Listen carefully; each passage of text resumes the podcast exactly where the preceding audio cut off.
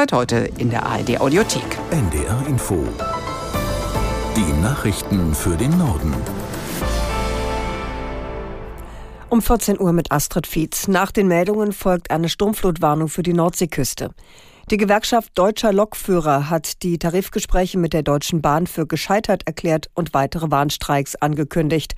Der genaue Zeitpunkt für die Aktionen ist allerdings noch offen. Aus Berlin Johannes Frevel. Die Deutsche Bahn lehne es ab, über drei Kernforderungen der GDL zu verhandeln. Bei den Hauptstreitpunkten geht es um die Absenkung der Wochenarbeitszeit von 38 auf 35 Stunden für Beschäftigte im Schichtdienst um Tarifverträge für die GDL-Mitglieder bei der Bahn Netztochter sowie für die Fahrzeuginstandsetzung.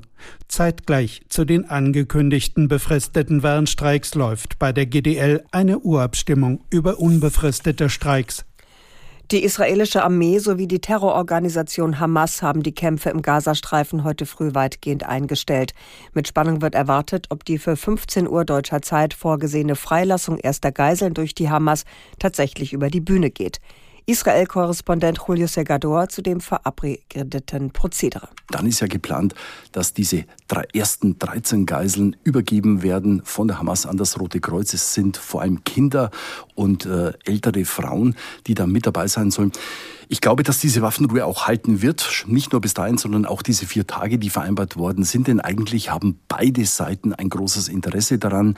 In Israel ist der Druck irrsinnig hoch, dass die ersten Geiseln wirklich ins Land kommen. Von daher, glaube ich, wird Israel nicht riskieren, diese Waffenruhe zu brechen. Und auf der anderen Seite muss man auch sagen, dass die Hamas auch ein großes Interesse hat, dass die Vereinbarung hält, denn sie kann sich in dieser Zeit natürlich neu formieren. Der Bundesrat hat sich heute mit der aktuellen Haushaltsdebatte beschäftigt.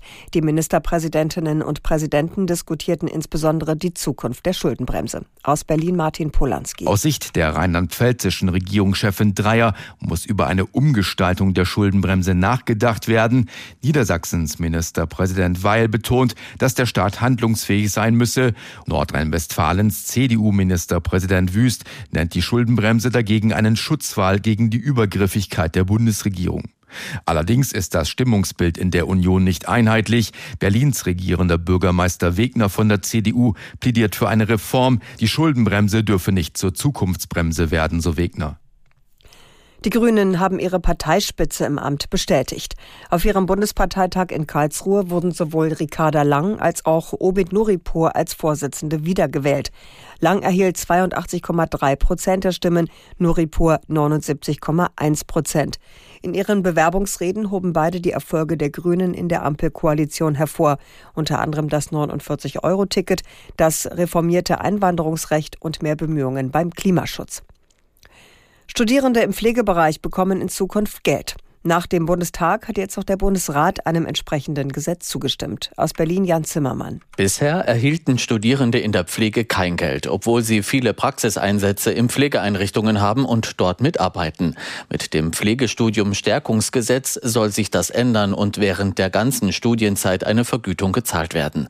Die Vergütung soll über bestehende Ausgleichsfonds finanziert werden, in die alle Pflegeeinrichtungen und die Bundesländer einzahlen. Auch Studierende, die bereits in der Pflegeausbildung Ausbildung sind, erhalten künftig ein Einkommen. Wie viel Geld es gibt, ist gesetzlich nicht festgelegt und kann vom jeweiligen Arbeitgeber bestimmt werden. Das Zentralkomitee der deutschen Katholiken hat seine zweitägige Vollversammlung begonnen. ZDK-Präsidentin Stetter Karp verurteilte zum Auftakt eine zunehmende Demokratie- und Menschenfeindlichkeit. Sie schäme sich für einen unerträglichen Antisemitismus, der sich wieder breit öffentlich Bahn breche. Außerdem kritisierte sie die Diskussion um eine Begrenzung des Zuzugs von Flüchtlingen. Der jüngste Asylkompromiss von Bund und Ländern, der unter anderem Kürzungen bei den Leistungen für Asylbewerber umfasst, sei eine Zäsur. Bund und Länder setzten auf das Abschreckungsprinzip und kürzten dabei auch bei der Integration, bemängelte Stetter Karp. Das waren die Nachrichten.